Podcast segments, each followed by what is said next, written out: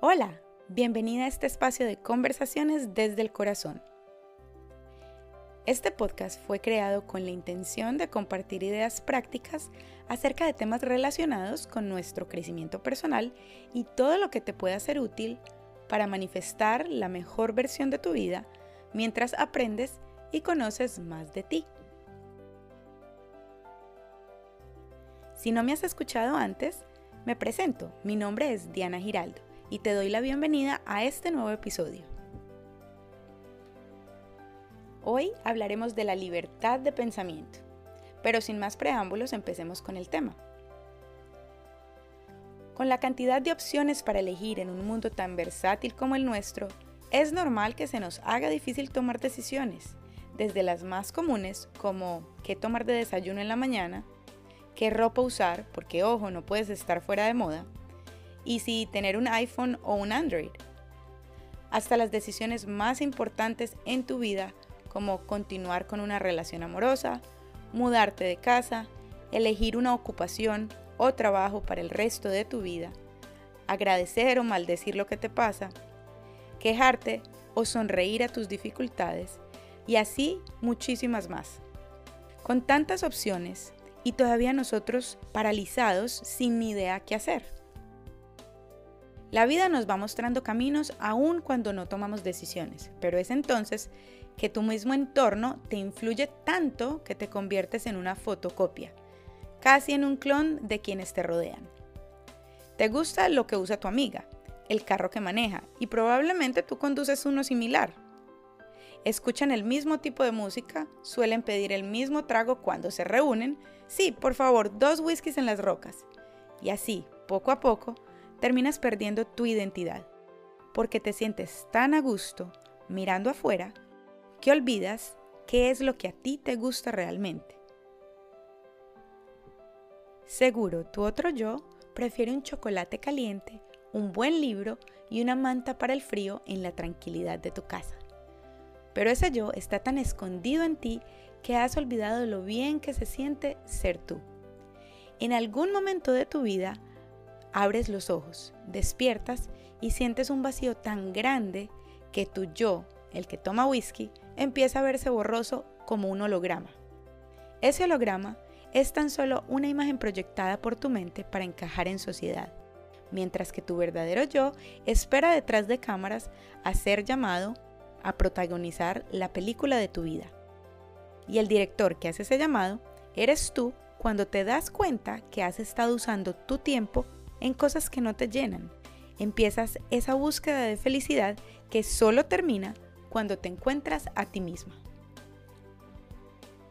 Cuando te identificas con alguien o algo, dejas de ser tú de cierto modo. Recibes una etiqueta, un label, y ahora eres parte de ese grupo. De alguna forma, dejas de pertenecerte, pierdes tu libertad de pensar, porque acabas de estar de acuerdo con unas reglas y unas creencias que ya fueron preestablecidas para ese grupo. No quisiera que este tema se malinterprete, pues por naturaleza el ser humano es un ser sociable, pero es diferente compartir sin dejar de ser tú a convertirte en uno más del montón. Los labels y las etiquetas limitan nuestra creatividad para ser quien verdaderamente llevamos dentro. Vamos a revisar el significado de la palabra grupo y la palabra comunidad según la Real Academia Española. La palabra grupo significa pluralidad de seres o cosas que forman un conjunto material o mentalmente considerado. La palabra comunidad significa conjunto de personas vinculadas por características o intereses comunes. Estos dos significados son muy similares. Y para pertenecer a una comunidad o a un grupo hay una cantidad de reglas, ideas y creencias que cumplir, que seguir y que aceptar. Me gustaría darte mi opinión acerca de este tema y no tienes que estar de acuerdo conmigo, es completamente válido lo que tú pienses. Una vez decides etiquetarte o pertenecer a un grupo, has dejado que te corten las alas. Ya no puedes pensar diferente, o más bien, no es que no puedas pensar diferente, es que tu opinión no va a ser de tanto peso como las ideas que ya fueron preestablecidas. es muy difícil llegar a un grupo nuevo y tratar de imponer nuevas ideas. Pero en realidad a mí, en lo personal, no me gustan las doctrinas donde me dicen cómo debo vestirme, cómo debo creer o qué debo creer, cómo debo comportarme, donde se me exige cómo caminar con una venda en los ojos y seguir la multitud. Yo prefiero cuestionarme, cuestionarlo todo. Siento que hay algo más allá detrás de cada creencia. Vale la pena tener nuestra mente abierta, convertirnos en observadores y construir nuestras propias conclusiones. Vale la pena tener libertad de pensamiento. Elige con cuidado los grupos a los que quieres pertenecer.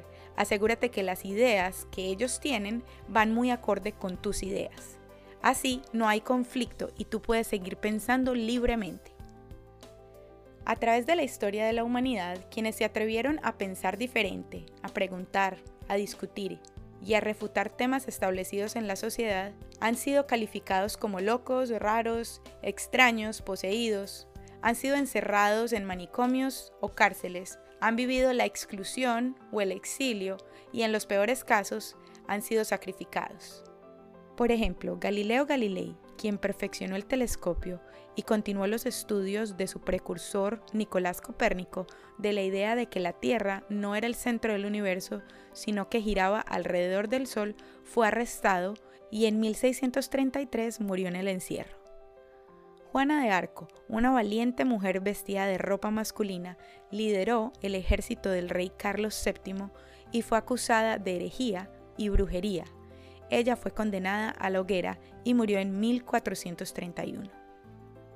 Giordano Bruno también fue condenado a la hoguera en 1600. Él decía que el Sol no era más que una gran estrella. El entomólogo británico Ernest Gibbons, que estudió insectos relacionados con enfermedades tropicales en Uganda, fue asesinado por hombres de la tribu ugandesa Lugbara, porque al tomar muestras de sangre para la investigación, ellos asumieron que era para brujería. Esto sucedió en 1942. Estos son algunos de muchos ejemplos que podemos encontrar. Todos estos personajes tenían algo en común. Pensaban libremente, Hoy en día todas estas personas son recordadas como valientes y de algún modo revolucionaron el mundo con sus ideas. La libertad de pensamiento la tenemos todos y es un regalo divino porque nos permite expresar quién realmente somos. Si te gusta el whisky, pues tómate uno, pero no lo hagas porque alguien más lo hizo. Atrévete a ser diferente, a ser original, a dejar los labels y las etiquetas a un lado Cuestiónalo todo, hasta lo que ya has aprendido, tus creencias, tus límites, tus miedos. Cuestiónate por qué perteneces a los grupos que perteneces. ¿Lo haces por voluntad propia o sigues las creencias de tu familia, amigos y entorno?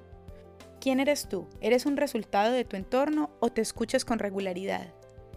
¿Te das el tiempo para escuchar tus pensamientos, para elegir lo que piensas y para pensar libremente? Te voy a dejar con estas preguntas para que reflexiones si de verdad tienes libertad de pensamiento. Pero antes de despedirme quiero recomendarte el episodio número 28, donde hablamos cómo responder la pregunta ¿quién eres? Y si quieres saber de dónde investigué las biografías de los personajes que mencioné en este podcast, puedes ir a la página www.biografiasyvidas.com. También quería recordarte que mi página web ya está disponible. Si quieres dejarme algún comentario, estaré feliz de leerte. Mi página web es www.dianagiraldoc.com. Te espero en el próximo episodio. Te mando un abrazo y que la buena energía siempre te acompañe.